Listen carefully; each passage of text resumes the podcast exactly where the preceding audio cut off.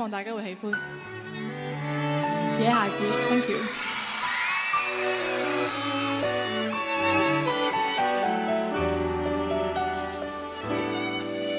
就算只谈一場感情，除愛都是一時虛榮，不等於在蜜月吐火游玩過，就可自入自出仙境。情願獲得，承受太的罪名。大家好，这里是大连电影，我是波妞。大家好，我是玻璃心。好，今天呢，呃，来到我们骑行系列的第二部，跟大家来聊一部 R 级的电影。哎，观影是有一定的这个年龄层次的，然后同时画面呢有一定冲击力。呃，对，当时呢，玻璃心说：“亲爱的，推荐你一部电影。”我说：“好嘞。”我说：“正好我妈妈最近在，我可以跟她一起看吗？”然后玻璃心说：“不行哦。”我说：“那我能带那个我女儿看吗？”玻璃心说：“更不行哦。就感觉这个片子非常的不老少咸宜。”哎，对，就特别适合，就是就是拉上窗帘自己看儿，。对对对，然后特别适合就是探究一些内心幽暗的角落。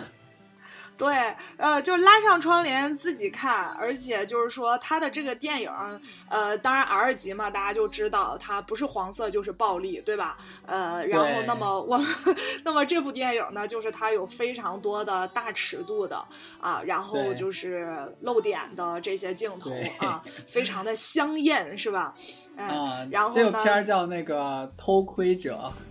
对，偷窥者，大家搜的时候最好是搜到就是偷窥者二零二一这样的，因为好像有一部呃别的电影也是悬疑的，然后啊好像它翻译有的时候也翻译成这个偷窥者，对，就是大家就找里面演员阵容里面有刘成宇的那个呃对。演员的那个版本，我们中译混血的那个女演员，对，哦，他在里边美翻了，太美了。对，就是《卧虎藏龙》嘛。我们最早认识他是在《卧虎藏龙》里面嘛，后后面在《唐人街探案》里面有，就是混血那种异域风情嘛，很好看。对，然后这个偷窥者整个的演员卡司阵容也都很年轻，演员基本上应该都是九零后啊。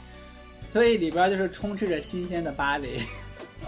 对，然后就是那种非常有张力的那种欲望，对，嗯而且当然重要的是呢，这个电影之所以玻璃心会推荐给我看，是因为它除了这些就是博人眼球的东西之外，还有就是它的悬疑性，然后它的哦，不是不是不是这个原因，啊不是纯粹是纯粹是因为尺度。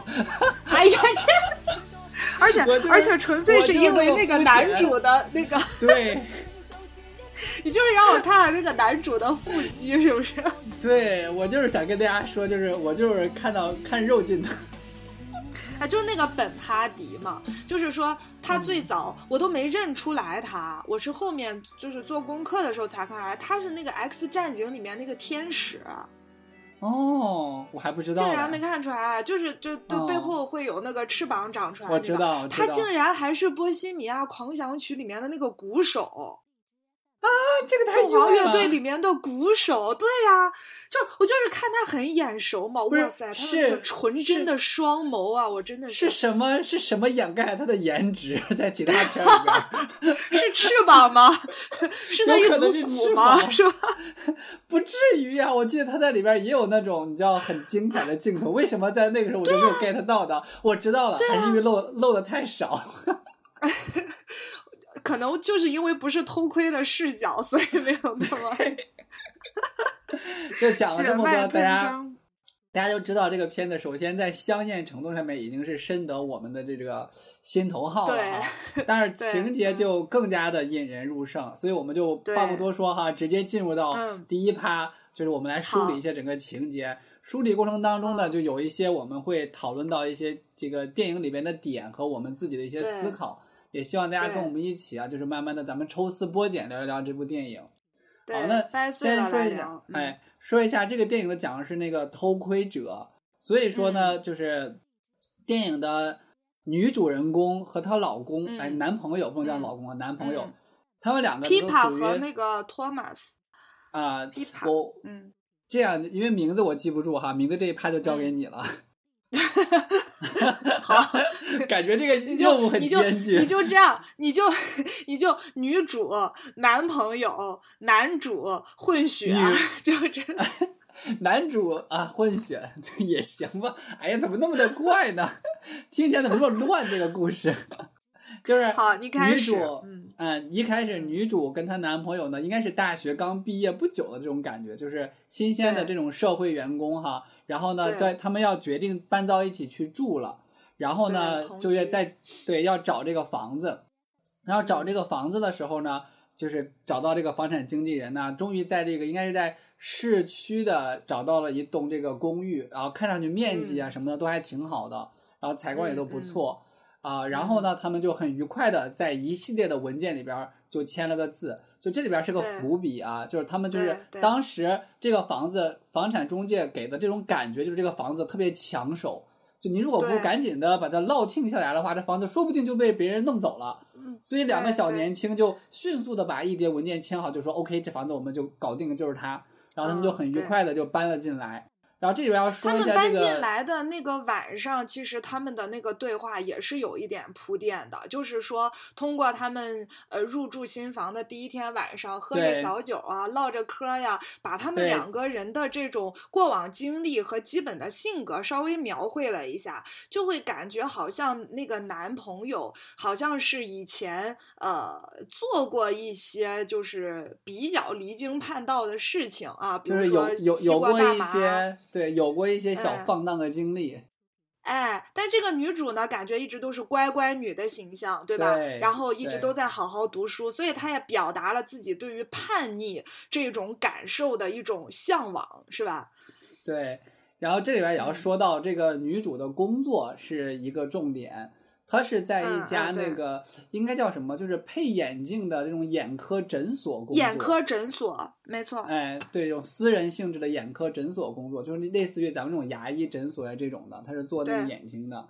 然后男主呃呸，不是男主啊，就是男朋友的这个工作呢，就是好嗯像是一个那种在可以居家的做音乐还是音频相关的一些工作。这个我有点就是哦拿不准啊，我我不记得他的工作啊了，嗯。就是他是做那种跟那个呃，反正是这种录音呐、音频呐、剪辑啊这种相关的一些嗯。工作，对。然后所以说他就是呃，在家里边工作的时间会更久一点，嗯，所以两个人你大家就可以看出来，就相对而言，女主的工作是相对来说稳定一些的，而且呢，有嗯。这样的一些这个呃镜头能展现出来，女主对于她的这个工作哈，心里边实际上是一种倦怠感的。她好像就问嗯对对她的那个同事嘛，就是他那个同事就说啊，我做这个工作都已经三十年了，什么之类的，他就有一种说啊，就是嗯这是一种什么感觉？嗯，就是嗯就有有有，你知道就是这种的说啊，因为呃在诊所工作，他主要的验光就是帮助顾客验光，然后检查他的这个视力，然后给一些配眼镜的建议，就这样的一个工作。就说到内容上面说不管也没有从，对，其实我觉得不管从女主她的过往经历，还有她现在的工作来讲，其实慢慢的都给我们一种她好像，呃，非常的压抑，就是她对于嗯很压抑，就是好像就是自己有一些涌动的东西一直没有办法释放出来的感觉。就他憋着点儿什么东西这种感觉。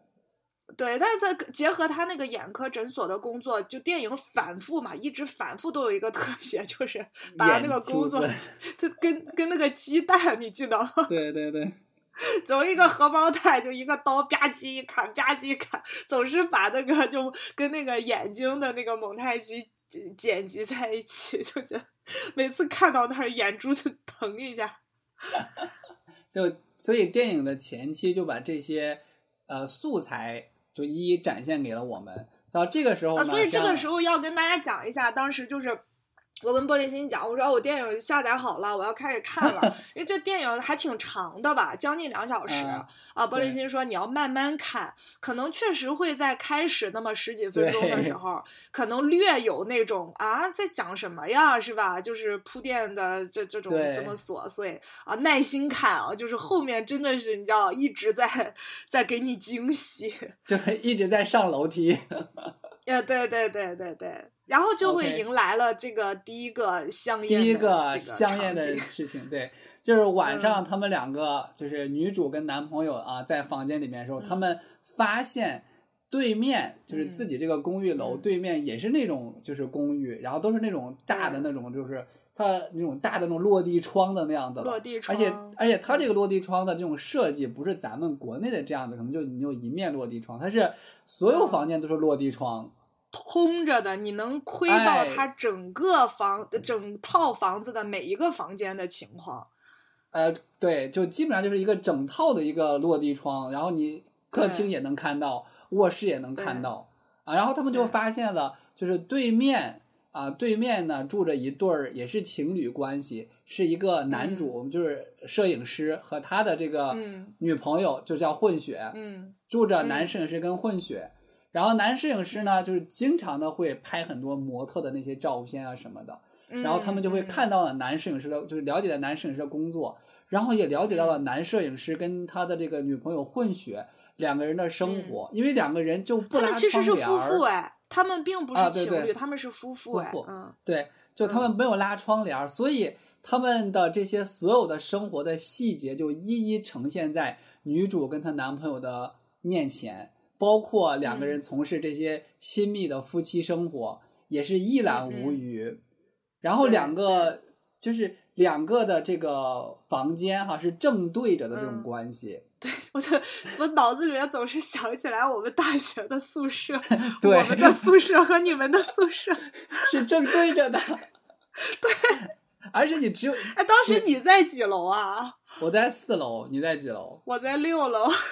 而且我们这一面就刚好是对着女生宿舍那一。女生宿，我也是啊。我那边，我当时我们宿舍那个女孩，就是我们我们刚来不是军训嘛，就是夏天特别热。我们宿舍那个广西的女孩就那个在窗口感叹：“哇哦，对面好多的光蓝，就是说好多光着膀子的男生，光蓝。”光，对，就跟但 但是但是就跟那个视角很像啊！但是你知道，我我们当时住的时候有一个有一个很有意思的一个事情，可能就是因为你在六楼，你应该没有什么感觉，嗯，因为我们那个房间就是刚好我们开完门就是对着了是男生的水房，啊。但是我们的窗户对的是女生的那个楼梯，啊，你知道这个格局吧？所以说女生的楼梯，它就能透过我们的窗户，然后如果我们再把门开着，他就能透再透过我们的门看到男生的水房。哇塞！我怎么觉得你们寝室的？这么枢纽性的地位呢？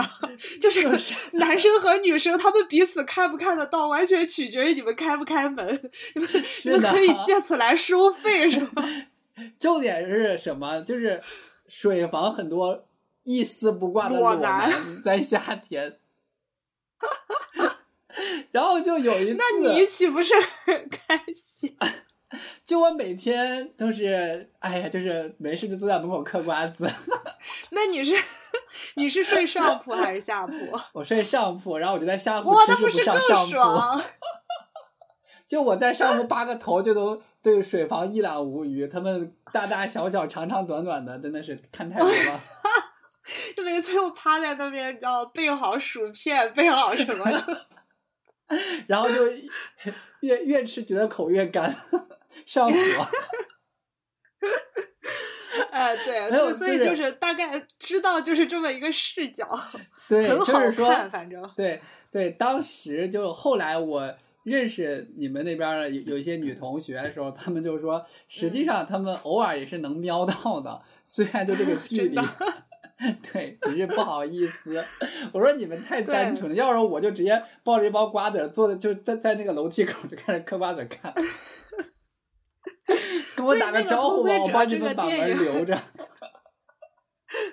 所以这个电影里面也是，他们就是第一次就是吸引到他们的眼球，就真的注意到这对夫妇，就是因为这个这对夫妇一开始就是在这儿拍照啊，也不知道在这儿聊天啊，反正就是一言不合，两个人你知道就是热情似火，然后就是抱到那个桌子上啊，就是工作桌上，然后就开始就是进行了啊一系列愉快的事情，然后当时两个人就吓到了，就是哇。就是这种，就是这是我能看的吗？这是这是我配看到的吗？这因为因为有点太好看了吧？那个摄影师是不是长相又俊，然后腹肌又多，然后那个混血的那个刘成宇，哇塞，身材又好，异域风情，哇，对呀，那个腰，那个背，那个胸啊，不行了，太可怕了。那个然后那个卷卷的长发，对，然后两个。人就在那，就你知道，就是这种事，就是两个人就开始一开始还是在那说哇这样好吗？然后结果身体还是很诚实的，就可以就欣赏了下去。对对对，哎，后来我不记得他们后来升级为用那个望远镜去看，是本来就有，还是他们又特意买的呀？呃，好像是后来又买的，那个女的买的，我记得是，嗯，那个女的买的。那亲爱的，如果是你呢？你是肯定会偷窥的，是不是？如果是你是那个，就是女主和她男友的那个视角，我得看一下对方的颜值，就是就是这个颜值哦，就是摄影师跟这个的这个混血的这种颜值，这种水准的颜值。我会看，是会看的啊。他就是就是像那个里面，他们有一句台词说：“我们不是在偷窥，我们只是在向外看。”然后正好他们走进了我们的视野，就是一开始还把这个偷窥合理化，对，合理化了。我不会哎，就是就是剧中人物哦。我不会哎，就是我就是会。本能的会很警醒这个东西，我本能的就会觉得啊隐私，对对哦，哇塞，你在我心中高尚了起来。怎么以前我是咋的？我我以前我就靠个不偷窥我才能高尚起来。哎，其实其实。亲爱的，其实就是说，我觉得你你说你会看，我就觉得看这个东西倒是呃倒是本能吧，对吧？人之常情。但是 关键是说，就是女主和她的这个男朋友到最后，他是就是已经开始走向了跑偏嘛。他们不仅说是嗯嗯呃用望远镜看，剧剧透了是吧？呃不不不，就是呃往下顺顺流着往下走，往下走。就所以他们就买了望远镜看，然后呢，在看的过程当中呢，这个女主呢就就一直就观察她的这个男主啊，然后观察着男主跟混血这种生活呀，你知道就就这个有有这样一幕是非常的非常的呃有怎么说呢象征意味的呃就是她就来了兴趣，邀约自己的男朋友，就是一边偷窥一边就是对面。那个摄影师跟混血在做，然后这边他们一边拿着望远镜偷窥，然后女主跟她男朋友也在做，然后呢？哎，这个地方我想讲一下，亲爱的，我就觉得你有没有发现，就是从这个细节里面，其实是能看出来女主女主的这个就是性欲望也一直是被压抑的，就她明显就感觉到她男朋友是不太行的，还没没咋地呢就结束了，没几下就结束了，然后对他就拿着望远镜。继续看对面，对面还正在那儿。对，而且而且他做的那个过程当中，对他做的那个过程当中还有点不耐烦，说能快点吗？你速度能快点吗？然后哈点就是能用力点吗？就希望跟对面同频，然后就带入一下对面。对面势比高。没有他，因为他当时是就大家可能没有看那个影片啊，就当时这个镜头是说女主正正拿着望远镜看着对面。正在发生这个事情，然后她男朋友在她的背后，然后也在做同样的事情，所以说她的这个注意力啊，没有 focus 在她男朋友身上，她是 focus 在对面的那个男主跟混血身上的。对对。所以她实际上是一种投射跟代入，就是说她可能希望自己正在跟自己发生关系的是那个摄影师，而不是她后边这个。对。对，其实到这个时候，我们就发现这个已经不是像他们不是我们刚刚就说看一眼这种的关系，因为一开始看到了，对，因为一开始只是说好奇，说哇，这种就是你要这种哇塞，这种情色镜头啊什么的，毕竟性方面的冲击力还是有的。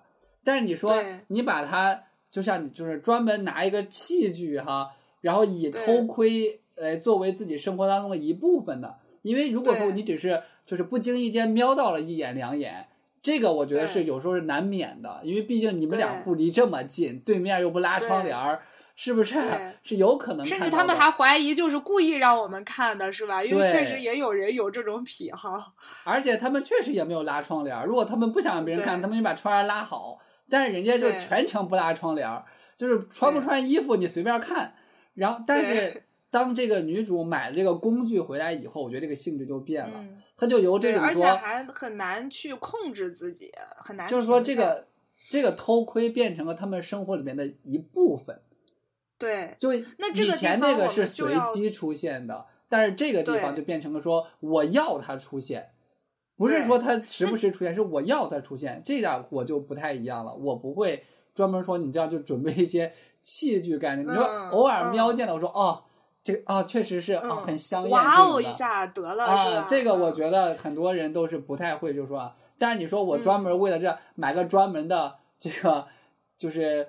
器材在这边架着，然后天天瞄，然后每天没事就看两眼，说他们在干啥呢？这就有问题了。所以从这一点上，这个就是性质发生了变化。对，就是正式的升级为了偷窥，是吧？这里就是可以跟大家就是说，呃，讲一下，就说偷窥这个在心理学上呢，它会有一些这种解释哈。就比如说，为什么会有人就是想要去偷窥别人的这种一言一行，尤其是这种比较私密的生活，它就是会呃，主流的解释还是说是一种呃长久的这种压抑和。呃，约束就是呃，本我的那一部分有很多原始的欲 望，对，被压抑了，然后呢，就产生一个什么样的？对，产生一个什么概念呢？叫做呃，自体延伸啊，它就是就像你刚才讲的，他通过这种偷窥的目光所至的地方，他感觉仿佛是自己没有，仿佛是自己没有。对自己没有释放的那个部分，他可以带入到他偷窥的对象的生活当中去。那我们讲很多，就比如说那个磕别人的 CP，就是磕到也走火入魔哈，就是其实感觉好像是自己跟那个 idol 在谈恋爱一样啊，就是它是一种自体延伸的心理。然后还有一种解释就是，往往偷窥者他本人是会有一些自卑的，然后呢。但这个解释在这个电影里面就不太有凸显，是吧？就他自身就力量比较弱嘛，他会感觉在自己的生活里面，呃，他有很多的这种力量没办法去这种释放啊、张扬出来，所以就通过这种方式。嗯，我觉得女主她主要的也是就是这种一成不变的惯性的生活对她的那种内心的压抑。嗯，对。然后对，你说她自不自卑吗？呢？我我我们说让这个片子。到目前为止还没有一个对，但是压抑这一点儿，实际上是已经有一些蛛丝马迹能够透露给我们了。对，然后就是说，一般就是偷窥的人内心多多少少都是会有一个呃，要么就是明确的，要么就是潜伏的一种控制欲，就是他很希望自己能够对呃一些东西的走向哈，他是能够有这种控制权的。啊。然后呢，因为因为你有压抑的东西嘛，然后你通过偷窥去释放嘛，但是有的时候又会觉得非常的焦虑啊，就是那种超我的道德感。呢又会呃向自己发问啊，就觉得你这样做对不对？所以说偷窥的这种心理往往会出现一种拉锯的现象啊，就是压抑释放，然后本我超我之间就是总是会有这种这种拉锯的情况在。而且这还有可能会陷入到一种循环，他就觉得这种有一种因为偷窥会带有一种所谓的犯罪的刺激感。刺激感，对，那这就这也是这种拉锯带会带给你的一种刺激的那种感觉，因为你你自己知道它不对，但是你又觉得说这个事情就是没有那么多人知道啊，就就因为别人只要不发现我，那我做这个事情的时候，那不就也是很快乐吗？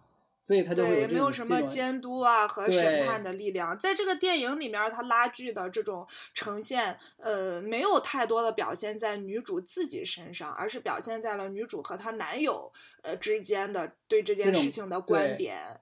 对哎对，然后而且这个要跟大家就是再说一个细节，就刚刚讲到那个场景，就是他们看着对面的一那对夫妇，摄影师跟他的这个混血在发生关系的时候，是女主在主导这一切，就是说你现在就是要怎么怎么，就是要怎么呢？做就就就是对嗯他是嗯他来主导了这样一个性爱的这种关系，就可见就是因为一开始的时候哈。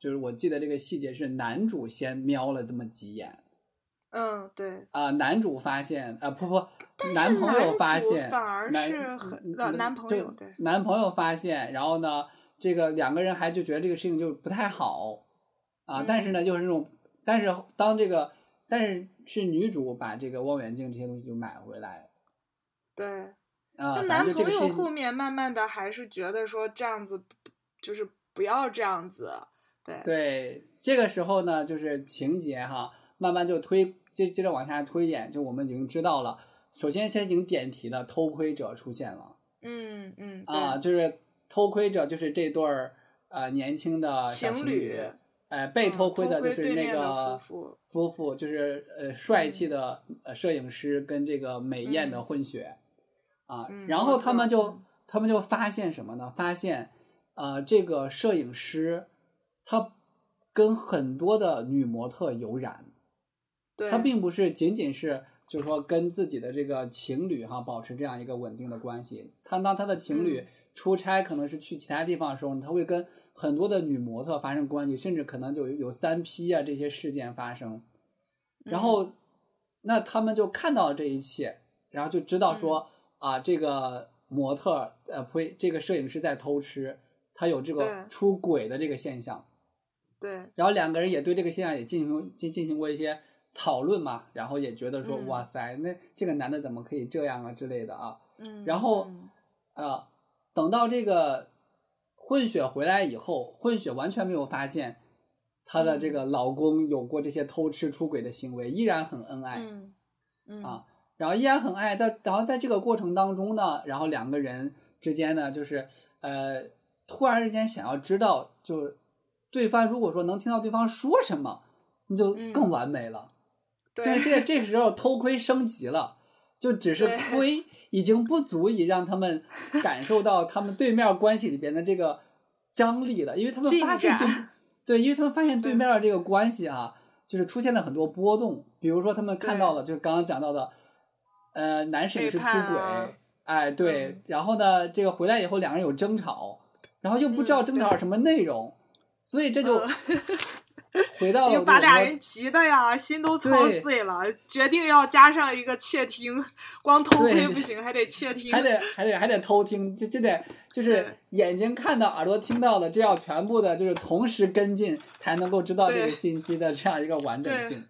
啊，对这时候刚好对面呢举行了一个化妆舞会，邀请了很多这些人群哈，大家就这种 party、嗯化妆舞会，嗯就你你你你你是对你进去也不知道谁是谁，所以呢，两个人竟然非常大胆的化妆了一番，然后混嗯到了对面的这个男摄影师跟混血的家里边。嗯然后在这个时候呢，这个男摄影师哈，然后就注意到了女主嗯啊，男摄影师注意到了女主以后呢，还给这个女主跟她男朋友拍了一些照片，然后夸奖这个女主有一双非常漂亮的眼睛。嗯嗯，啊，然后呢，这个过程当中，女主就显得有一点点意乱情迷，嗯对，但是呢，她又，但是她又，她又很快的就那种，就是反应过来那种感觉，就是说啊啊，不行嗯。不行，我不能这样，但是又觉得说哇，嗯。就是有点恍惚，因为确实嗯。在这部剧里边儿，这个男摄影师的从颜值到身材到整个的这个外在体现出来这种魅力哈啊，对魅力，就是跟如果跟这个女主的男朋友相比的话，如果说女主的男朋友是十分的话，可能那个男摄影师要到一百分。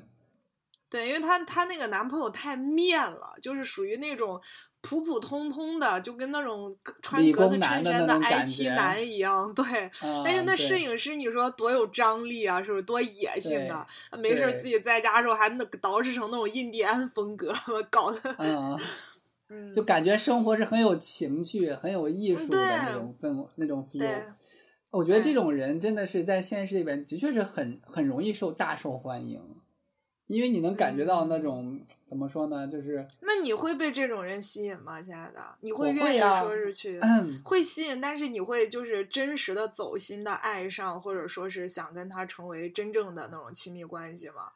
跟他发生发生关系肯定是没有问题的，但是成为成为、啊成不成为亲密关系那得看还要就是看，嗯啊，那得看，因为真的这个就咱不是说说那个啥，就是说咱们是多么的理智啊，但是毕竟我们也是嗯吃过、吃过几口盐的人，就是不不太会对一些东西所轻易的打动。你说对被一些东西嗯撩动你的情欲，我觉得这挺正常的，毕竟谁不喜哎，欢？我觉得你说的好。好啊，亲爱的，真的，就到我们这个年龄，就是说被撩动是容易的，对吧？对但真正的被打动是很难的对是不对容易的对对哇，这个真好，我要发微博。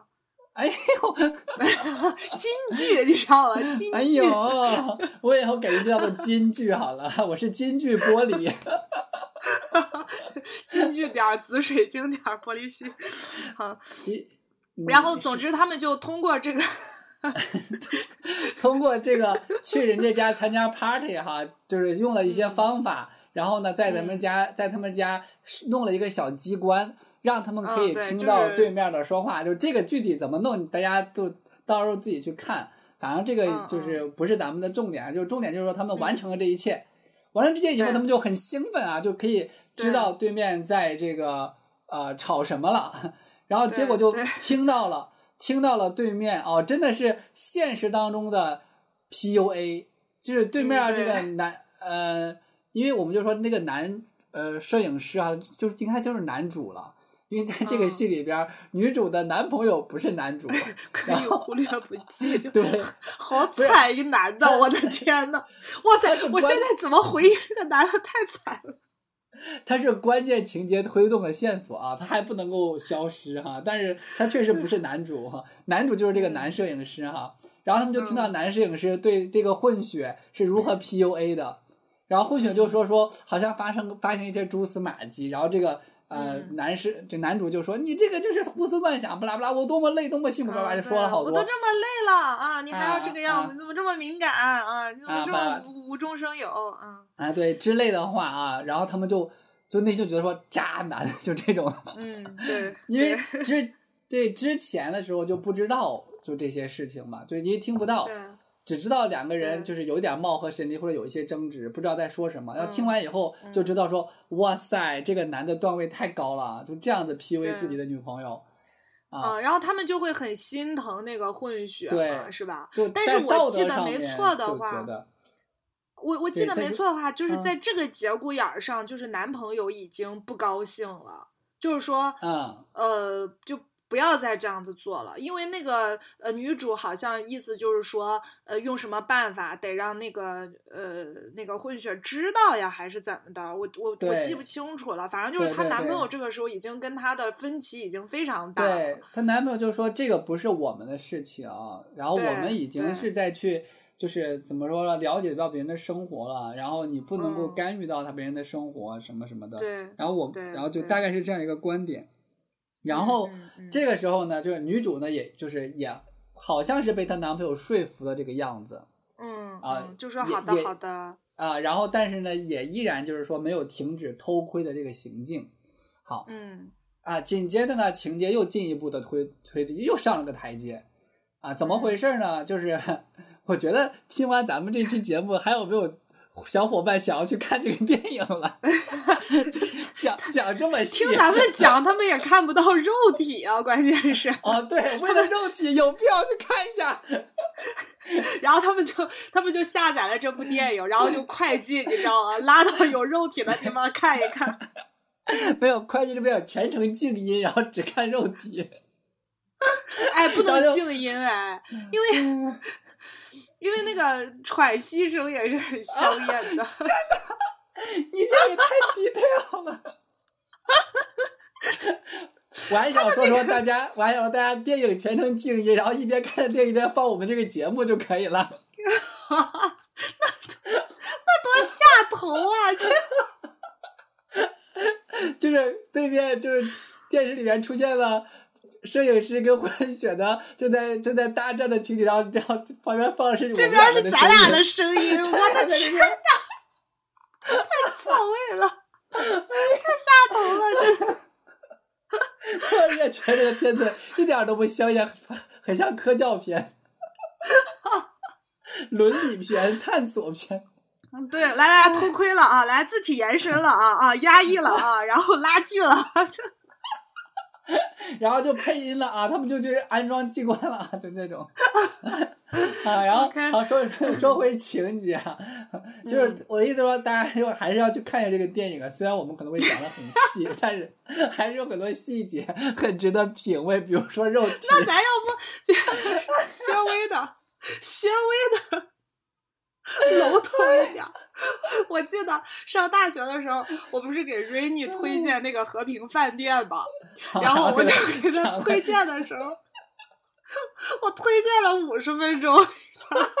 电影也不过才一个多小时，你推荐五十。然后我推荐的时候，我就说，然后这个时候呢，叶童就拿出来一支钢笔，然后他就说，这个钢笔厉害了。然后，然后我就说，你一定要去看。看回来，Rainy 就。很不开心，说所有的梗都被你刨了，还有然后看人家说每一个镜头我都知道他下句话要说什么，一点感觉都没有。哎呦，哎呦，笑的我头疼。那 咋办？那粗略一点，亲爱的。总之就是发生了又一个转折，就是说那个呃混血跟这个女主认识了，就是你你 这还还笼统呢？哈哈哈！这都已经我个。这这个情节总得说一下吧？我就意思说，不说他俩咋认识的，也不说泡温泉了，也不说咋聊天你泡温泉都说出来了，哎，我不行了，现在头疼头疼，笑的头疼。就是说，啊，这个俩人认识了，不是，关键是咱俩刚才罗列了九个反转，你知道吗？这会儿咱俩才讲到第一个，就是已经过去了三十五分钟。我不知道，如果按照等差数列这个推下去。我们这个电影，我们这节目得得录四五个钟头。明天早上就可以，这凌晨就放上去。OK，OK，俩 人认识了，认识以后，并且呢，就是有一种惺惺相惜的感觉啊。然后呢，这个女主呢就开始就激动到我破音，惺惺相惜。好。继续，就是女主呢，就开始陷入到了一种道德的这种纠葛当中，因为她觉得他现在跟这个混血呢是一种朋友的关系，然后他知道了朋友生活里边的伴侣是一个渣男，是劈腿男，然后有出轨行为，他到底要不要告诉呢？就陷入到这种拉锯战当中。我觉得他这个很虚伪哎！哎呀呀呀呀呀呀呀呀！现在。不能破梗啊！这是到最后的女主人设问题啊！就此时此刻还没有到这一步呢啊！是吗？对呀，你哦，好的。他只有到后边的故事出来以后，你才能知道说哦，当年是怎么怎么回事儿。啊啊啊啊啊！行行行，好。啊啊，hold 住啊，hold 住啊！不要太快跟大家分享啊！就这个时候就引入到我们下一个问题啊！如果你知道你的朋友是就是就生活当中有这样的一种。就他的亲密关系的那个人，就是你知道，就是劈腿了、出轨了，你你要你要说吗？你要告诉他吗？就很纠结这个问题，现在想起来就百爪挠心。就你就比如说，嗯，就哎呀，这样举周围人的例子也不太好。我刚想说皮卡丘，我想说也不太好，因为我没有就咱俩吧，亲爱的，就咱俩吧。就比如说，我要是知道，不要这样，我我没有，你你是有的，你不要这样。我我我，我 这个 算是有吗？就是嗯嗯，OK OK，Go on，Go on，Go on。OK，呃，就那那举谁呢？那就举皮卡丘吧，就是 不要这样了，就就就你我吧，没有关系。好，假设就是如果说是咱俩的这种关系的话，我是一定会告诉你的。但是但是稍微远点儿就不好说。嗯，嗯就比如说就是剧中女主跟混血的这种关系，那我不会。就如果是剧中、剧中这样子，我不会。但是现实中就是真的很好的朋友，很好的但朋友。剧中哈就是呈现的是混血极其之信任和这个就是交心的感觉在跟女主，就是他混血就跟女主诉说自己的一些你知道人生的一些理想跟观念以及境况，就是那种很像那种像 Ghost Talk 里边，我们认识一个很值得交心的朋友，就是把自己心嗯，相见恨晚那种对的是吧？。对，把自己而且的心里本边就心身你又非常的喜欢他，你偷窥他的时候就觉得他很美好啊、然后又这么巧的又而且认识了他，对，而且他还是那种什么，他还是就是怎么说呢，就是受损的那一方。嗯，弱势就会有的那一方怜悯，嗯，对嗯对，这种情况下你，你你你会说吗？哎，好纠结呀、你会不会说？啊，我会，纠结是吧？你会？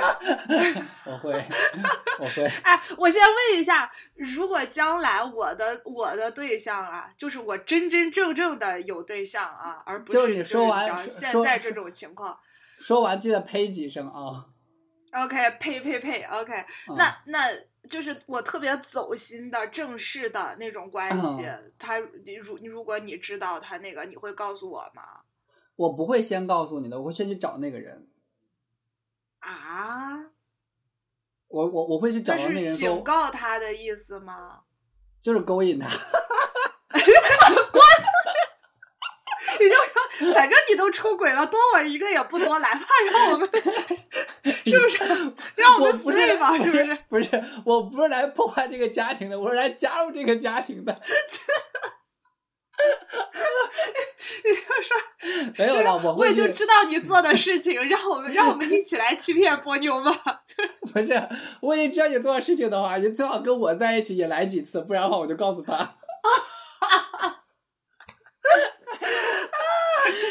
好，认真的认真的啊认认真的说，我会我我会去警告他，就说我已经知道这个事情了。然后呢，我会给你哦我会给你一小段时间，我会去啊去观察你的表现跟你的这个整个的这个哎事情。那如果说在这段时间里面呢，就是你发现了他之后，你也跟你也警告他了，然后嗯呢，他也说自己做的不对，然后但是在这个时候呢，我会呃给你打电话，我就说亲爱的，也不知道是怎么了，我不知道是不是快来大姨妈了还是怎么的，我就最近觉得心烦意乱，我就总觉得我男朋友好像有点不对劲，就是我总觉得我的直觉就告诉我他有什么事儿，这个东西真的特别的折磨我，让我寝食难安。然后我我虽然没有实锤，但是我的直觉又很强烈，我就跟你诉说我这种特别痛苦的感觉。那那那你会跟我说吗？我会先就是告诉你一些你要做的事情，哦，比如说先找证据是吧？就不是就不只是说这些啊，就是说钱财各方面，就是先给他理清楚，嗯保护啊就是先做好准备，对，先做好准哦备，然后呢，我会让我会跟那个男的就说一下你现在的这个状态，让他来哦跟你坦白。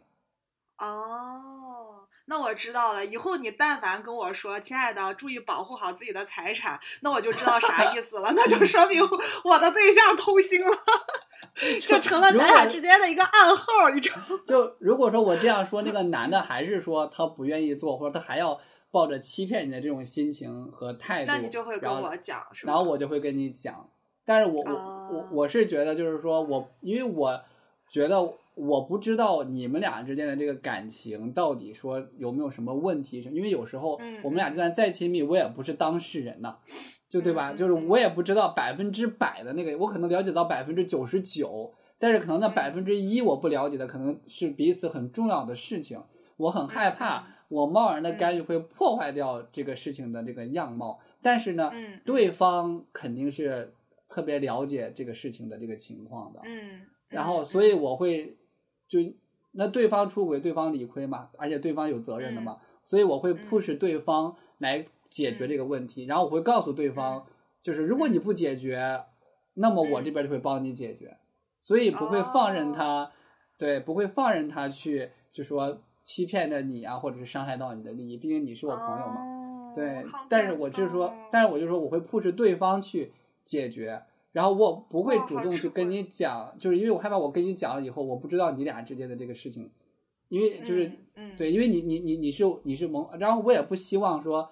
你知道这个消息以后，哈，就是你的情感受到很大的挫折和创伤。因为如果说对方，我打个比方，对方对方说我我确实是就是什么各种各样，但是我不想伤害这个呃波妞，然后我可能就是跟他会分手啊，以一个更合适的理由离开啊什么的。那我觉得我可以看看对方的诚意，跟对方能做到什么程度，就尽量的不要去就是伤害到彼此的这种感情。如果说就是。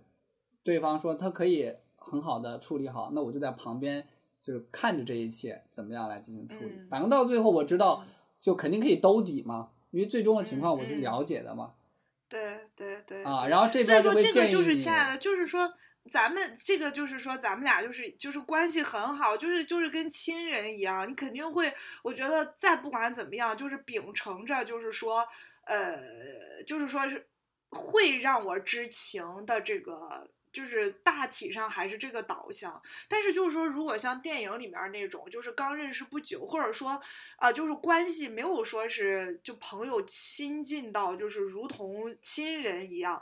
你像我，我我记得我给你讲过没有？就是我先前呃有一个就是那种不远不近的朋友，他快结婚了，然后他就女孩儿，他就带着他的未婚夫，呃，跟我认识一下嘛，就一起吃一顿饭，然后当时就加了微信。呃，吃完饭之后呢，那个未婚夫呢，就是反正多少有点那种撩你的意思，对，就是会说一些那种话，你知道吗？就是嗯，就是比较暧昧的话。擦边球。哎，对，然后甚至还有就是想要呃，就是背着那个女孩就私下来约见我啊，那我当然是拒绝了，但是。呃，他还讲过，就是因为他是一个，他也是个大学老师，在河南。然后呢，呃，他甚至讲过，他和他的女学生，啊，可能也会有一些暧昧的关系。对，好恶心啊！我要吐了。哎，那那你说，亲爱的，如果是你，你会不会告诉那个女孩子？我会给他一个极其我我会给他一个极其明显的暗示。极其明显的暗示。我我当时是有问他，我就说你们怎么认识的？然后那你觉得他是不是花心的人？你对他的这种忠贞和人品放心吗？哦，我会问他这样子的问题。然后呢，当时那个女孩的回答是说，就是说相亲认识的。然后就觉得那大家都想结婚，合适的时间，呃，遇见合适的人，那就先结再说吧。剩下的，剩下的慢慢了解。哦哟，这种盲婚哑嫁要不得呀！反正我会，就像你这种关系，我就会建议那个女孩子多留个心眼儿，就是各种各样的事情上面，就是一定不能够，就是我我可能不会说，因为我没有实锤，说白了，对吧？啊，我只能说，然后后来呢，亲爱的，就是这些事情，大概就过了一年多吧，一年多或者两年，对，就离婚了。嗯呀，然后是，对，就是这种情况，你说，哎呀，就说还是不说呢？是不是？我反而觉得，说了，我觉得要说，是吧？哦，我我觉得就是给予一个，就像我说的嘛，就是，嗯，可能不要说的那么明白，除非你有确凿的证据。嗯嗯嗯嗯，但是这个事情就是说实话，这个有确确实很很那个什么，因为也有很多的观点认为说，别人的生活，你你你你你是吧？就是你不要干涉别人的命运的那个 自发性，是吧？也有这种观点。而且我们现在讨论的，现在我们现在讨论的是，我们知情他人的一些呃信息，是在我们自己呃就是没有触碰偷窥这种方式的情况之下，要么是我们自己看到的，呃或者道听途说的，或者自己感受到的。那这个电影里面这种情况就是有点尴尬，是在于他所知道的信息是他偷窥和窃听到的，而不是说他。对吧？他的这个途径和信息的来源本身就不合法耶。就就咋要咋说呢？就是因为咱们是上帝视角，我们是很清楚的。但是在电影里边的时候，那个混血他又不知道。对，我知道呀。对他完全可以说说我我可能哪一天看到了个什么，或者是我不小心瞄到的，我没没有偷窥啊。就女主完全可以不用承认自己是偷窥的。是不是？我的意思是说，那女主她自己是知道自己这个信息咋来的，然后呢，她还就是秉承着正义的这么一种一种说辞，去要跟这个混血去讲。那这里我们就先留个留个话头在这儿吧，等我们最后再讨论人物论的时候。好，总之他就通过打印机的方式告诉了那个。对他通过一系列灵异的方式 告诉了混血，对，混血就知道了。这个混血知道了以后呢，混血就跟这个男主就就算是大吵大闹了一下吧。然后就因为他们在偷窥的过程中，发现某一天就发现这个混血自杀了，然后男主就特别痛苦啊，然后就是混血就离开了这个人间。然后这个时候呢，呃，女主的男朋友然后。就因为在在用女主在用灵异的方式，就是告诉混血这个事情的时候，然后被这个她男朋友发现了，所以她男朋友就知道说啊，她这个女主干了什么事情，所以当这个她男朋友当时就说让报警，然后这个女主连报警她都不报，所以这个不是不是不是那不应该不是，因为当时那个呃好像是有个什么事情。呃，是，呃，哦，那个那个男主被那男主被什么东西噎到了？对他们说要报，说要对对，说要打电话要叫救护车。嗯嗯嗯。嗯，OK，然后就是回到主要情节，就是说，嗯，呃，男朋友就知道了女主干了什么事情，所以当他们发现说啊，混血因为这个事情自杀而亡的时候，男朋友就非常的生气。他觉得女主已经把偷窥变成了自己生活中的一部分，而且他去随意的干涉别人的生活，现在造成了这样的一个人死亡的这样一个后果，是绝对不能接受的。他觉得女主是疯了，有问题。对，而且女主还反复的跟她的男友保证说自己不再偷窥了啊，结果不但没有信守诺言，而且还 变本加厉的去偷窥和干涉，所以她男朋友就就是。终于忍无可忍了，然后就对两个人两个人爆发了一系列的争吵，然后后来这个对呃男朋友就带着东西就离开了，然后就出去了，然后所以这个家里面现在就只有女主一个人，然后女主那对面呢就剩了男主一个人，然后女主就每天看到男主就每天就过得很忧伤啊，然后很难过，然后这时候她就有一天发现这个男主下楼，然后看到男主进了楼，他他们。两个公寓楼中间的一个小酒馆，所以他也就去了这个小酒馆。然后去了这个小酒馆以后呢，然后这个呃机缘巧合之下哈，加引号 机缘巧合之下啊，然后两个人呢就坐在一起聊了个天啊，聊了个天以后呢，然后这个聊天过程当中，实际上有有那么一一段对白是非常的，那个寓言故事啊，非常的精彩的。然后，首先是一个寓言故事，然后这个我们就不剧透了，好不好？大家好好，主要是我也记不太清楚了，害怕讲的不太对的话。驴子的故事。对对，然后那这时候男主就说了一个观点，就是说，呃，好像就是真正的爱呀和这个性啊各方面这种关系，就是讲了一个这样一通话哈。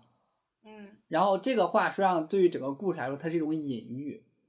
嗯，好，然后两人聊完以后呢，男主就觉得这个女主说：“哇，你这个很漂亮，要不要你去我的嗯房间坐一坐啊？啊，巴拉巴拉。嗯我然后就我我如果现在提出要给你拍几张啊照片，你会觉得很突兀吗？哎呀，要是哎哎，如果说是现实生活里边的一个这样一个男的这样子跟你说，你你你会同意还是拒绝？我不会同意的。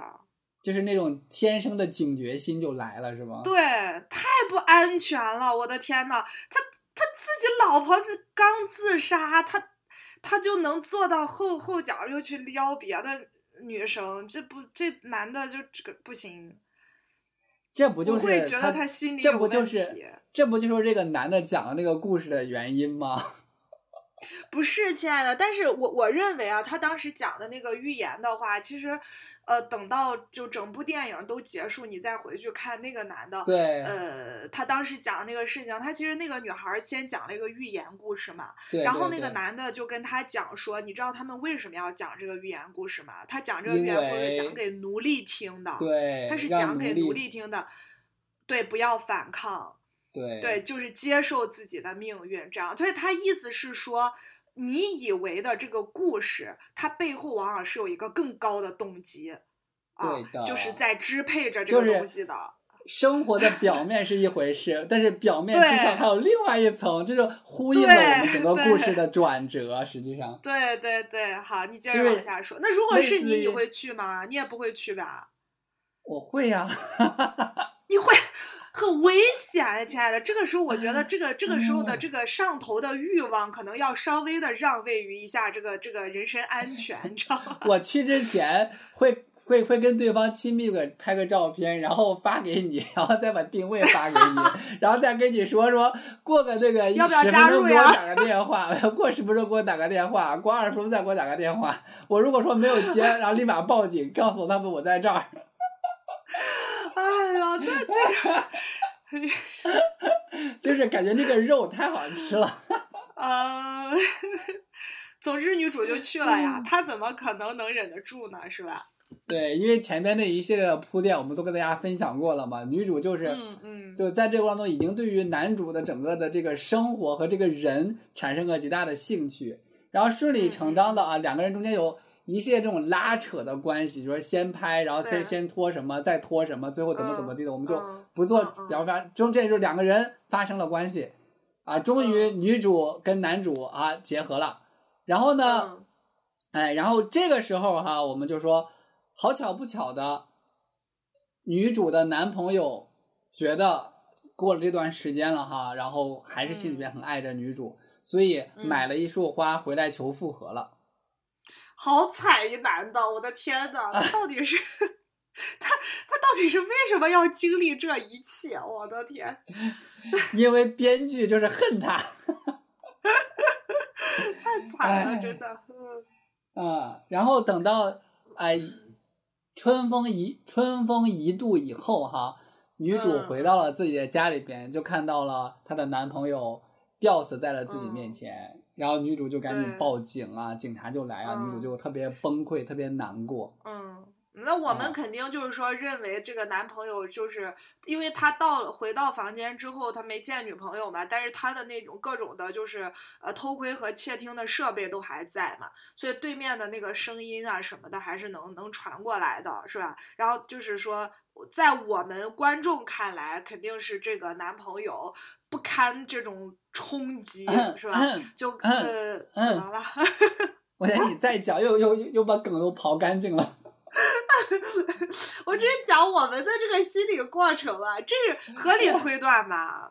嗯，这是合理推断。断吧？就是啊，他就是受不了，正常受不了推断就是这个样子的，就受不了就上对啊吊了嘛。啊，对啊。对啊，对啊，然后这里边有一个细节，就是这个男主是一个养生达人，他就喜欢喝那种叶绿素做的那种饮料啊，在确实在国外很流行。我在泰国好多同事之前都喝过，还卖过嗯这种叶绿素挺贵饮料。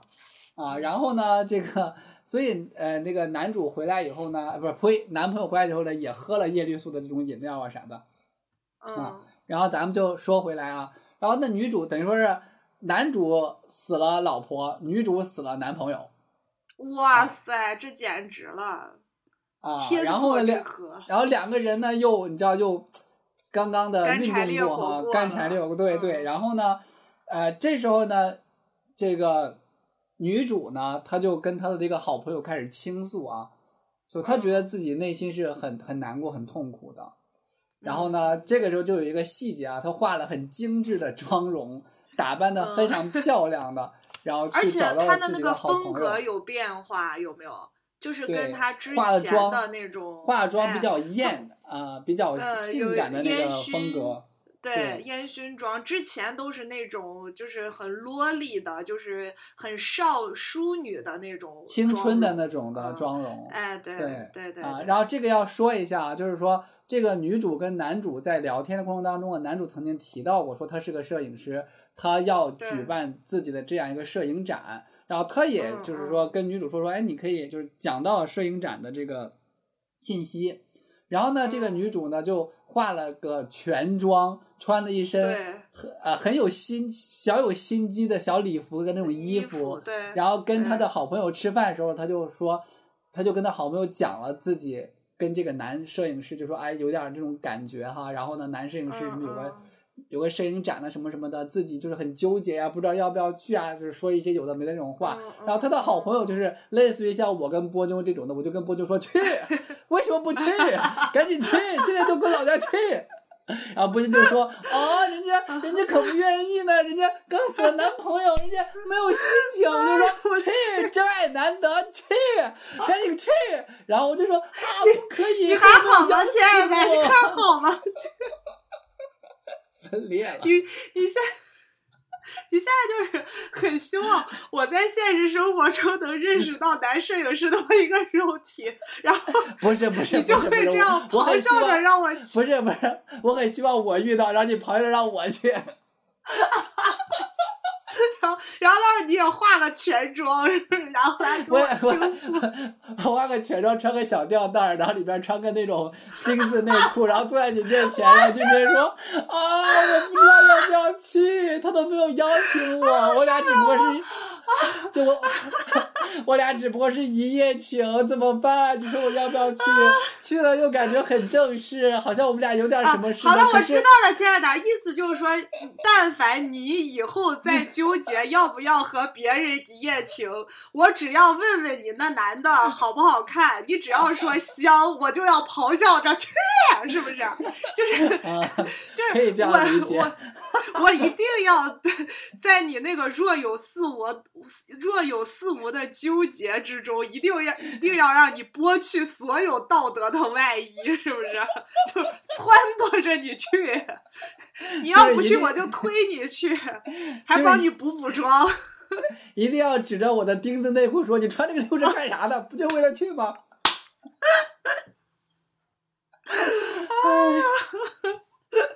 好嗯，啊，于是他就去了。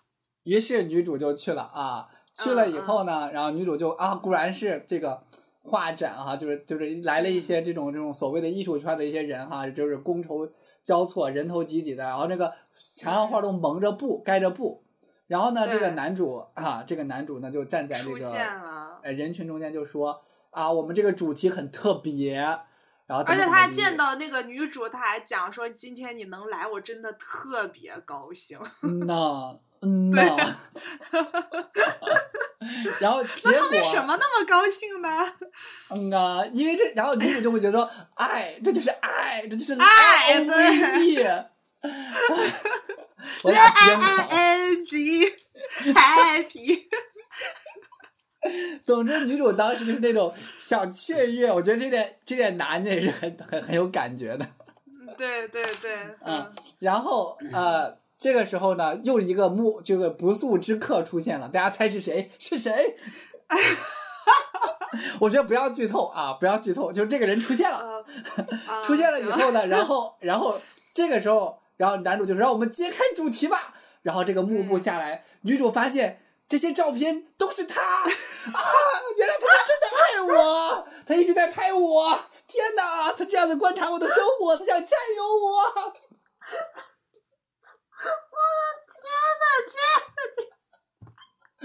就是就是我们就说，可能女主当时是这样想的，但我们说实际的电影里面不是这回事儿啊，大家到时候去看啊，这一趴我们就不剧透了。笑死！好，继续。啊，然后呢，女主就比较崩溃哈，回来了。嗯嗯。啊，回来以后呢，女主就发现了一个蹊跷之处。嗯。就因为这个，当时女主就是乔迁新居的时候啊，她的同事呢就送给他们一个乔迁的礼物呢，是一嗯一个笼子里边装了一只鸟。他发现那个鸟死了。这个谁送给他的呢？就是玻璃心刚才讲的，他那个已经在眼科诊诊对这工作三十年的一个老阿姨。对，然后他就发现那个鸟死了，然后那个鸟这个也有寓意啊，亲爱的，有没有？因为他当时那个笼子没有他送给他的时候，他说你只要把这个笼子挂在这挂在那，自然会有小鸟飞过去。对。是不是？就是我，你这个局只要不好，就是总有人会走进走进来。嗯，然后 结果他发现那个鸟呢，就是死了，周围有一些那种叶绿素那种饮料那种液体。然后呢，女主就开始有了一系列的推断跟怀疑，她怀疑自己的男朋友可能不是自杀，可能有其他方面的原因跟状况。亲爱的，那你这里那个那个帅哥的那个画展，就是究竟是怎么一回事？你不打算说呀？不打算说，我觉得这个可以把这个不打算说，那我们那我们 overfitting 的那个话题就不聊了。啊，可以聊啊。啊。哎，对了还是得说一下，是吧？对呀，对呀。那就这样啊，就是就是还有你后面的关于那个关系的问题，是不是？就是这样啊，我我们这样给大家一个节点啊，就是如果说还想看电影的 小伙伴们，你就听到这儿，你就暂停一下，好不好？然后去看电影，回来然后再回来。好，我们给大家五秒钟的时间啊，五。这个是我们来进一首歌曲，来，然后我们欢迎欢迎，我们大家演唱一首。Happy，我爱洗澡，皮肤好好。I N G，好，五四三你那个时候，哎，亲爱的，你那个时候演演那个王子的时候，你不是就 一边洗澡一边唱了一首歌吗？有吗？就是我爱洗澡，皮肤好好啊，皮肤好好啊，透明皂什么的。好好回来了啊，嗯嗯，欢迎大家回来，然后我们继续聊啊，就是那我们就要跟大家说一下这个结局，呃，就不是这个结局，就是画展，画展是幕布拉下来以后就我们整个电影的高潮，嗯，对，然后拉幕布拉下以后，发现说那些照片啊，都是这个女主跟她男朋友家里边的照片，然后他们是怎么偷窥的，他们在家里边干了什么，都被这个镜头拍了下来，然后洗了出来。然后这时候男主就说了：“说我们这个主题就是偷窥。”然后这时候这个不速之客是谁呢？就是这个混血，混血没有死，他是炸死的这个状态。这时候谜底揭开，就是他们演的，嗯，对，谜底揭开，混血跟男主他们很早就物色到了女主跟她男朋友作为自己这次拍摄的主题，所以在他们这个房间的，因为他们是同一层嘛，在他们房间的上面那一层。也属于这个男主跟这个混血，然后他们在这一层呢布满了摄影机，然后那种不间断的那种拍，所以人人家的更高级，人家根本不需要有人值守。对，而且这就是告诉我们说，你觉得你在偷窥别人。实际上你也自己正在被偷窥，所以这个偷窥就啊，你觉得你在讲寓言故事，其实寓言故事之上还有动机。你以为你是飞进了那个笼子，其实是笼子在等你。对，所以整个的这个环环相扣的一些台词、情节设置，就在这一刻突然之间串到了一串，豁然开朗，我们就知道说，哦，原来。从他们电影一开始，他们搬进去那个公寓，包括房产经纪人和他们签的文件，这都是男主和混血事先都预谋设计好的。哎，对然后每一个情节的起承转合、出轨呀、告知啊、自杀呀什么的，这些都是相识相知，然后哎对。对跟他关系要搞好，然后包括这个呃摄影师去跟这个女主的这个在酒吧的相遇，然后摄影师邀请这个女主来他们房间拍照，整个这一系列都是精心设计过的。哎，这都是别人的，就是就是帅哥和这个混血人家设计好的剧本，这是他们一场带有社会实验性质的一个一场艺术行为啊。然后他们就是把他们呃截取到的这些照片，呃，然后呃作为他们画展的这个主题。但其实当时有一个画面，亲爱的，就是说这个呃男主揭示了这个主题之后，现场其实是有一些人。呃，在看到了男朋友自杀的照片之后，对就上吊的照片之后就离他在席了。对，他在揭幕的时候哈，就是他也是嗯每一张照片都说了一下是当时是一个什么样的情境，嗯什么样的步嗯骤，所以就有一部张照片就是一掀开，然后就看到了这个女主进门，然后这个她男朋友的那个。就上吊的这个画面，大家就 就是惊呼啊！没想到这样一场嗯社会实验里边，竟然出现了人命的这样一个事情。嗯，对然后，所以整个的这个过程，就是揭幕完以后，然后当时女主就觉得自己无地自容，然后就离对就崩溃一般就离开了那样一个场地。然后她这时候她才终于知道整个的这个过程，自己就是在这个，而且还因为自己的沦陷进来以后，把自己的男朋友害死了。对对，所以才回到我们说了，就是刚刚那个情节，她崩溃完以后回到了自己的这个房间，发现了嗯。笼子、那个鸟和那个饮料，她就推断应该自己的男朋友，他的这个死亡可能不是他自杀，有可能是哎嗯。当时的这个，呃，因为当时他的他正在跟男主正在干柴烈火，有一个人他是嗯。无影无踪的，行踪不明的，就是混血，所以应该是混血在这个男主的饮料里边下了一些东西，让这个男呃不呸，在男朋友的饮料里边下了点东西，让这个男朋友喝了，然后结果男朋友、嗯，然后男朋友因为也也给鸟笼里面添水嘛，他就添的自己的那个叶绿素汁儿，叶绿素汁所以说小鸟鸟也死了，呃对对对，对，然后所以这个女主就突然之间觉得就不行，我要为我男朋友报仇，因为当时她她一开始一直觉得是她害了自己男朋友而死的，她内心是非常的嗯愧疚的。但是现在她发现说哦不是这回事儿以后，她觉得要复仇，嗯再加上自己现在就是那种身败名裂的感觉，她要复仇，所以说嗯。她就。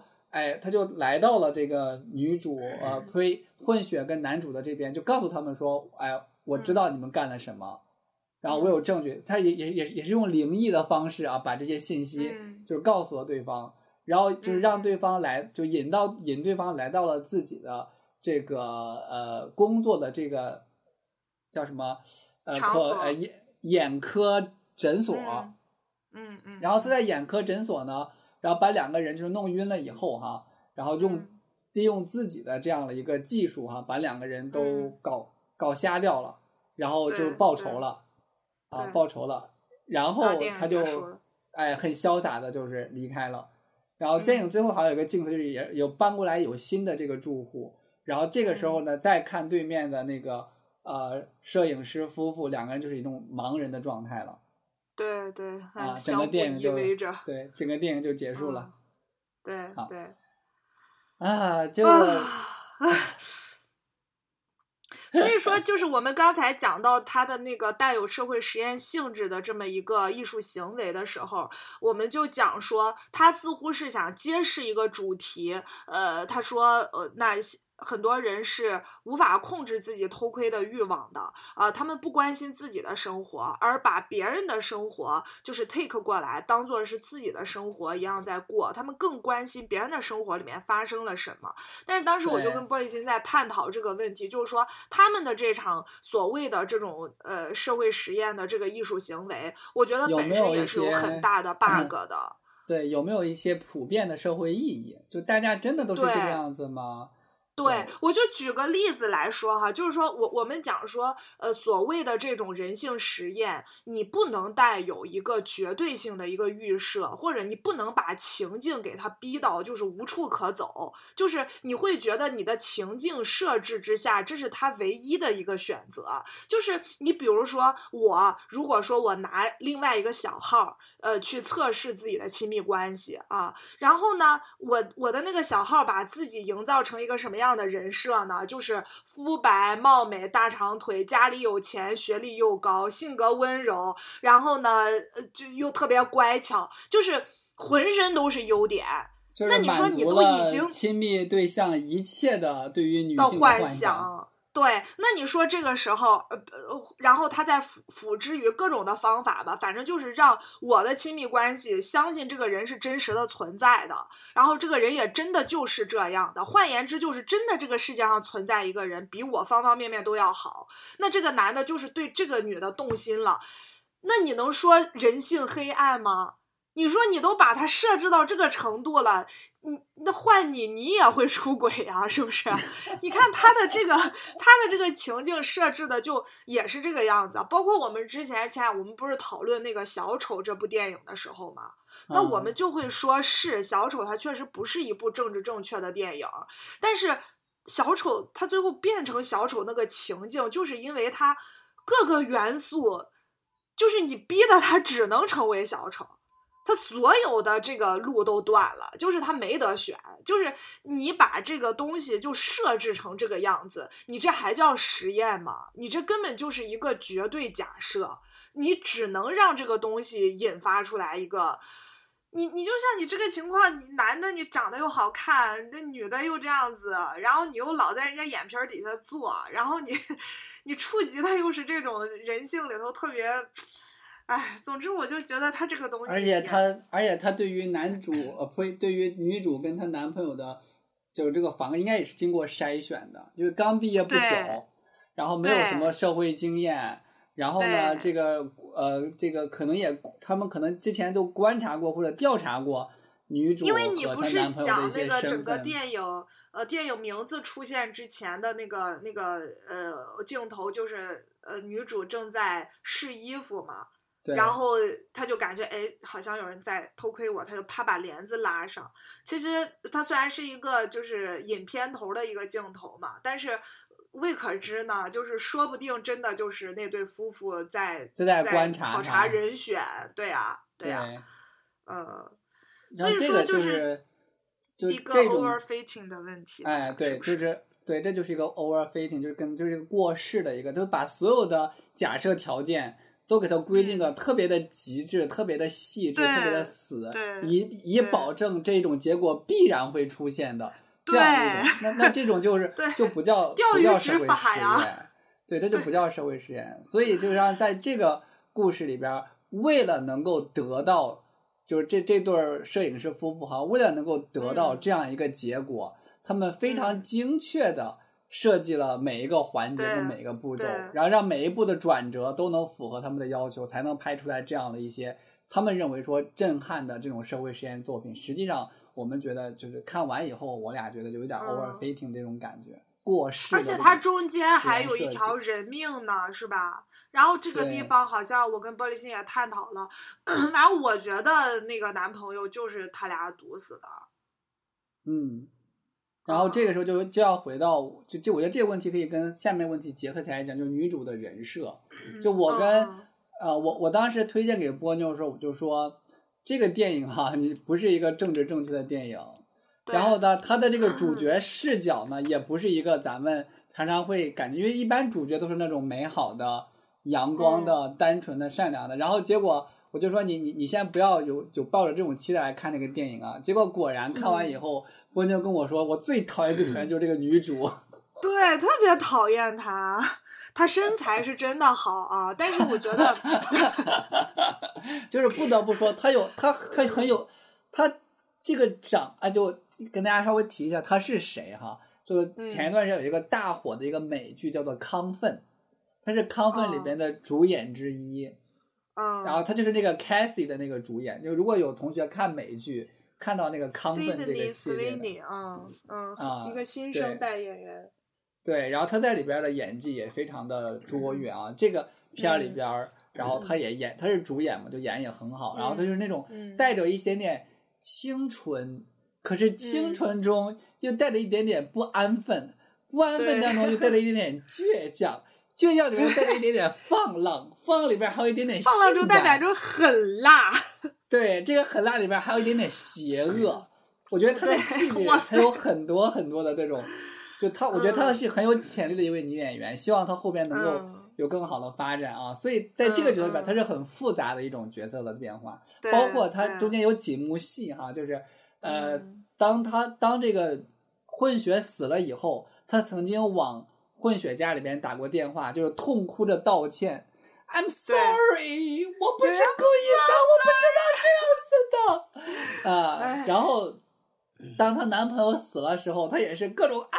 我不是这样的啊之类的，然后当她想要去复仇的时候，就是说我一定要报复你们，你们这些什么什么人，就很狠辣那那那那一幕。嗯嗯。然后，但我就觉得他每一步都是很虚伪的，他的那个情绪，就是我觉得他在表演，怎么学好像宋丹丹老师上身？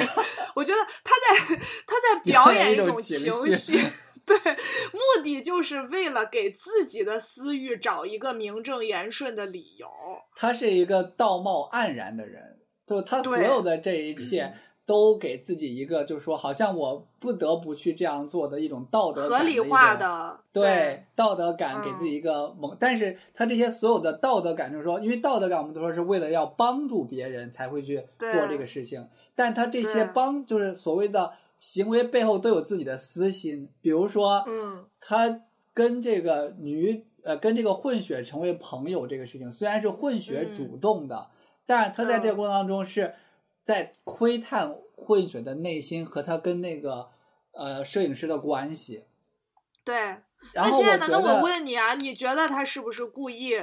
他其实是带着一种呃对期盼的。对破坏的、期盼的这种这种心情啊，然后来，我觉得是因为她从从她那一幕，她跟她男朋友在发生关系，看着，同时看着那个摄影师跟她混血发生关系的时候，她实际上内心已经对那个男摄影师产生了极大的欲望跟这个情感了，只不过这个情感没有到爱，但是一定有这种说情欲的这种感觉。他也很想要去跟这个男摄影师，你知道，就是那种频率，就那种频率，那种感觉是什么样子？不然不可能是吧？跟自己的男朋友有那样的一种交流跟对白。所以说他他带有那种破坏欲，对，他是故意的，就内心带他可能没有，确实是没有想到说混血会自杀，但是呢，我觉得走啊会怎样，他就有机可乘嘛。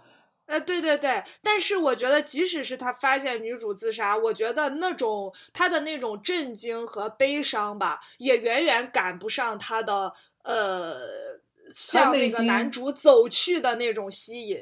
对他的那个内心，应该当时还有一点点窃喜，对，就扫除障碍这样子。对，而这种喜悦呢，又因为他道德，他有自己的道德感，他又觉得这种喜悦就是。所以他一直以来就是一个压抑的人，他用自己的所谓的这种良好的道德观念，然后这种社会的这种秩序和制约，压抑自己中内内内心小小的黑暗面哈。所以说，当可以以帮助别人的名义释放自己内心黑暗面的时候，他是会这样做的。所以我们就说他是很虚伪的一个人，他是故意告诉这个女主。啊，呃，呸！故意告诉混血发生了什么事情，然后呢，他他也是故意跟这个男主接近，然后对，因为他也是偷窥了男主的那个那个行程嘛。对，然后故意的化好全妆去跟他朋友见面，让朋友 push 他一把，对他明明就很想去见人家，是吧？而且而且他在酒吧去跟那个那个男主去聊天的时候，那他就是就是在等待那个男主去跟跟他发出邀约，对，回家的那个邀约。对，而且他你看他拍照片的时候，他其实没有在认真的害羞，哎，就直接就说，就我脱成这样行吗？不行，我再脱。就是，所以整个的过程当中，你就知道他内心的那种冲动跟欲望，哈，包包织在，啊包裹在他那种看似清纯的、无辜的、富有道德感的这些行为的下边。对，然后他直到是在画展上真相大白之后，他会觉得自己，呃，就是可能在公众面前或者在这场实验里面，对，丢脸了。我觉得他其实就是恼羞成怒了。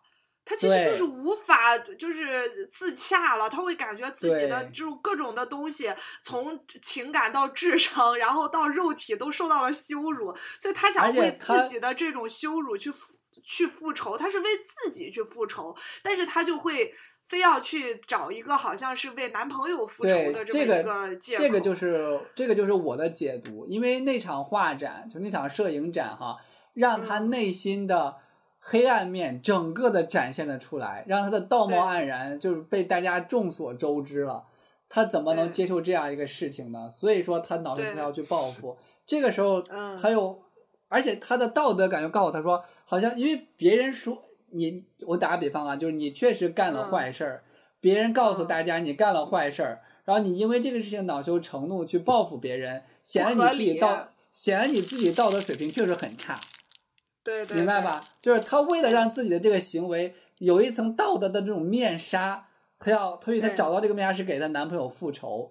但是呢，因为这个电影里边啊，我我我觉得这就是我跟波妞的这个解读的差异啊。我觉得，嗯，她找到的所谓的她男朋友是被那个混血毒死的这些证据啊，是她的脑补，并不是一个就是。明确的、清晰的一个证据链是他的脑补，所以他脑补了这一切以后呢，他去就是带着替天行道的为男朋友伸张正义的这样的一个由头去报复了这个这个摄影师跟他的这个混血，所以我觉得这也符合他一贯的人设，就是道貌岸然啊，用一些宏大的这些这个理念吧，道德的理念来。嗯，实实际上输出的包裹着他自己内心的阴暗面，就是我我我我恼羞成怒了我要去报复你们，但是我这样子做不行，那我就找个合理的理由。对，所以我觉得整个的故事就是要最终的就落足在这个女主的这个人设上面，就知道这个女主其实是很虚伪的一个人。对，但是至于说男主他到底是怎么死的，就是说到底是他自己受不了了自杀了。男朋友是个这个是个悬案，现在我们也对对不太知道哈。对，大家可以有自己的理解。对对对，然后这里边还有一些有意思的一些关系方面的探讨，毕竟咱们是奇情系列啊。就这个，在在这两对儿关系里边，然后我们比如说男主跟其实算是三对儿了耶。啊，对对对，因为男还有男主跟女主是吧？嗯嗯，就是男主跟混血里边，我们到后期。抽丝剥茧完以后，发现起主导作用的是混血。对对，混血只是扮演了一个受害者，但是整个局都是他设的。对，男主还有过一一丝丝的这些挣扎跟 犹豫顾虑啊 啊，就这样好吗？而且我觉得这个混血也真是够大方的了，就是为了完成这个东西要献祭自己的老公，你知道吗？就是我觉得自己的老公。这就是男主，就是这个关系里边的这种，就是怎么说呢？这种关系里边的强势的之分，因为只有真正的把对方当工具，不在乎对方，才会使用跟利用对方。对对对，其实这个混血就是这样对对男主的。对，所以虽然看上去啊，整个前电影的前部就是男主都很强势，混血很弱势样子。实际上，在真真正正，包括我为什么讲说，那个在那个小酒吧里边，男主跟女主说了一大段话，这段话到后来印证出来，就发现实际上男主是真爱这个混血的。对。对。但是混血对于男主呢，更多的是工具化的利用，利用男主的才华，利利用男主的这个身份来得到自己的名利。对。可见在这段关系里边，混血是百分百的主导的地位。对。那那个在第二段关系里面，就是女主和男朋友的关系里面，其实也是这样的。对，看上去，嗯，这个女主是这种呃压抑的，或者说按部就班的生活，男主是呃男朋友是比较的自由的，这个比较的居家这种生活啊。然后，但是就是在性格跟推动和处事关系主导方面，也是女主是主导关系。对对，其实女主是很挺不服管的一个人的，是吧？你看起来她柔柔弱弱的，但是每一个步骤她都是按照自己的意愿去走的。对，而且她还特别能合理化自己的意愿。啊，对对对对对。那第三段第三对关系就是男主和女主。我觉得这段关系里边是很有意思的，就是看上去是这个像是蜘蛛在捕猎一样哈，这个男主。把这个网都给它补好了，就跟它都给它织好了。但是我依然觉得这段关系里边，女主是起到的是主导作用。对她只是说是在虚伪的主导，她在被动的主导。对，就是她，就是那话叫什么？就最美妙的、最高明的猎手，常常是以猎物的形象出现的。对，就是女女主。哎，他出什么时候出手的呢？他出手过两次，一次是告诉这个混血你男朋友哎，你老公出轨，一次就是在小酒吧主动的，就是或者说被动的勾搭上了这个男主。嗯嗯，他都是就是怎么说呢？就是呃，因为这个局是混血和男主设的，所以他们能够一眼看穿。女主的这个行为和她背后的这个逻辑，但是如果说我们说哈，就是看这个故事当中的以女主的视角上来看的话，她都是主动的。对对对，那么问题来了，亲爱的，那在你心里面，女主和混血谁技高一筹呢？你说技高一筹指的是啥？哪方面的技高一筹？就是整体啊，就是在这个掌控力上啊，然后关系上面是吗？那肯定是混血，混血更技高一筹啊。但是其实我觉得，你觉得是女主啊？就是我觉得从这个，就是我觉得混血的那种没有底线和冷血，它是在明面上的。啊哦，你是说女主是这种太虚伪了，反而让人防不胜防？她到最后都是阴暗的，就是女主她到最后都是阴暗的。你看女主到最后她大赢家呀。你看，他就是普通的这种，就是小日子也过过了，然后这种刺激的也过了，然后 偷偷窥也偷窥了，窃听也窃听了，然后 cosplay 也 cosplay 了，然后跟那个男主睡也睡了，然后跟那个女呃混血做朋友也做了，最后还把人家搞瞎了，然后。你你说其他的人，剩下的那几个人，她男朋友反正是挂掉了，然后那两个人失明了，就她自己得以，对呀，得以独善其身。你说这个东西，首先是这个电影没有没有讲到最后最后的故事发展，就是他就只停留在了这个女主飒爽英姿的 身影上面哈，不知道后续会有什么 结果哈。但是呢，就是我觉得啊，就是这个嗯。咋说呢？女主已经受到了最大的惩罚了。什么什么惩罚？就她她的道貌办黯然被众人所知了，这是她最难以接受的事情。就是，但是我觉得她后面还有更道貌岸然的事情都没有被公众所知。就就就比如说她男朋友死亡这个事情，因为没有伤害到她的道德形象，所以说她实际上就她的伤心难过。反而会博取大家他对他的同情，你知道吧？就这种感觉。对啊，对啊。对，所以说为什么他到后来恼羞成怒了，又干了这个事情？说白了就是在这个过程当中哈，别人可能就是她男朋友丧失的是生命哈，那俩人丧失是视力，她丧失是声誉，而对于别人而言，这些可能都很重要啊。但是对于她而言，最重要是声誉。所以在这个故事里边，我觉得没有赢家，只不过是女主到最后她就是。就是它不像其他的这些，其他这些的惩罚在明面上，它是在暗面啊。那么他当然也可以，就是他留了一个，就像你说留了一个引子，就是他这种人应该后边还会继续伪装。还会对啊，我觉得其实我觉得他不是那种很在于生育的人，亲爱的。而且讲真的，生育这种东西，他在这个片区毁了，他还可以换一个地方生生活。因为这，对，就是所以这个故事没有后边没有讲全哈。但是我觉得，如果说呃，如果说到后来女主走到任何一个地方都声名狼藉，大家都对她就是有过这些行为，就就是这种进行道德谴责的话，可能就能够。符合我们刚刚讲到的，说她终于受到了最大的惩罚。如果没有的话，他换，但是我觉得大致应该是我们讲的这种情况，就换了一个地，嗯，改头换面，重新开始，对啊，然后也会再遇到一个跟她男朋友差不多的一个人，嗯，然后过一些不咸不淡的生活，然后他就开始又继续找刺激。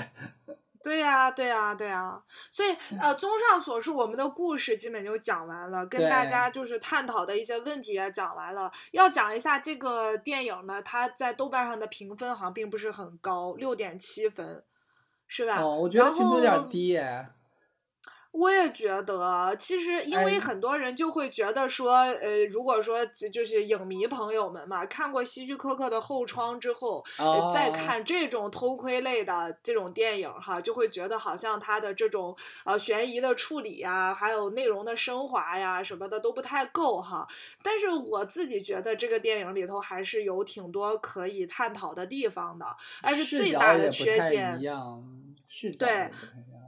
对，但是最大的缺陷还是我们刚才讲的那个，就是它这个设置的问题嘛。而且我觉得还有一个 bug，就是那个女主就是去跟那个男主和混血叫嚣说：“我知道你们做了什么事情，我有证据。”然后那个女，然后混血跟那个男主就就追着他跑，我就觉得这点设置特别幼稚，你知道吗？就是人家理你吗？真的是，就这种有证据你去告好了。应该再再推敲、再凝练，或者说再逻辑性再强一点，整个电影的后边的反转啊，再合理一些，就会给我们更大的这种意犹未尽的感觉。到最后的这个反转，就有点儿有点儿太苍白了啊！这个是可能就是要扣分点。那这我们老观众嘛，你嗯，而且我们还讨论过，就是说，比如说他俩被弄瞎了，他俩为啥不报警啊？然后等等的是吧？就是很多，所以电影在这个地方就戛然而止了，就很多不交代，你就搞不清楚他到底这个事情到底是真的还是假的，是真做的还是对？而且你你说你在人家 家里面去安这种窃听的东西，反正她中间她男朋友是讲了一句的，说这是违法的，是吧？然后我跟玻璃心也讲了，我说整个电影里面其实。不太有太多的这种法律因素，还有公共力量的这个 介入，它变成了一场纯粹的，好像就是说人性的博弈和较量，但是好像没有一个公共秩序的呃这样一种力量的存在，所以呃，我觉得这也是一个一一一个缺憾吧，啊，嗯，你刚才想说啥？就说按照惯例嘛，还是打个分儿？你会给个几分？呃，八点零。嗯，差不多。嗯，我本来会给到七点五，后来又多了零点五，是为了给肉体。因为确实都很美，里边除了那个男朋友不行以外，我的男朋友那个声音，我真的是太太太不能承受了，你知道吗？太不好听。这样这样，混血就不说了嘛，就是太美了。然后这个。男主也不说了，摄影师哇，那身材哇，那腰腿臀胸，我的妈呀！然后女主也是哇，那哎，不说啥了。啊，总之就是大家去看吧，啊，大家去看吧。嗯。看完之后可以来评论区跟我们聊天。你还有什么其他未尽的问题吗，亲爱的？嗯，没有了。我觉得就是有，如果大家有问题的话，我们来再讨论嘛。这个片子，就如果细品，还是有很多细节值得推敲的。就还可以，就是多去来回的映射一下啊。那再次提醒大家啊，这个电影不是老少咸宜的啊，大家看的时候注意一下，就是观影的环境。好的，那这期节目就跟大家聊到这里啦，拜拜。尽管现在后悔，不知如何想佛过。下次跟他见面，学懂不应自私。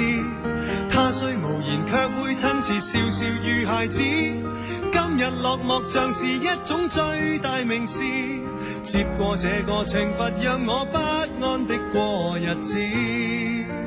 明日我住。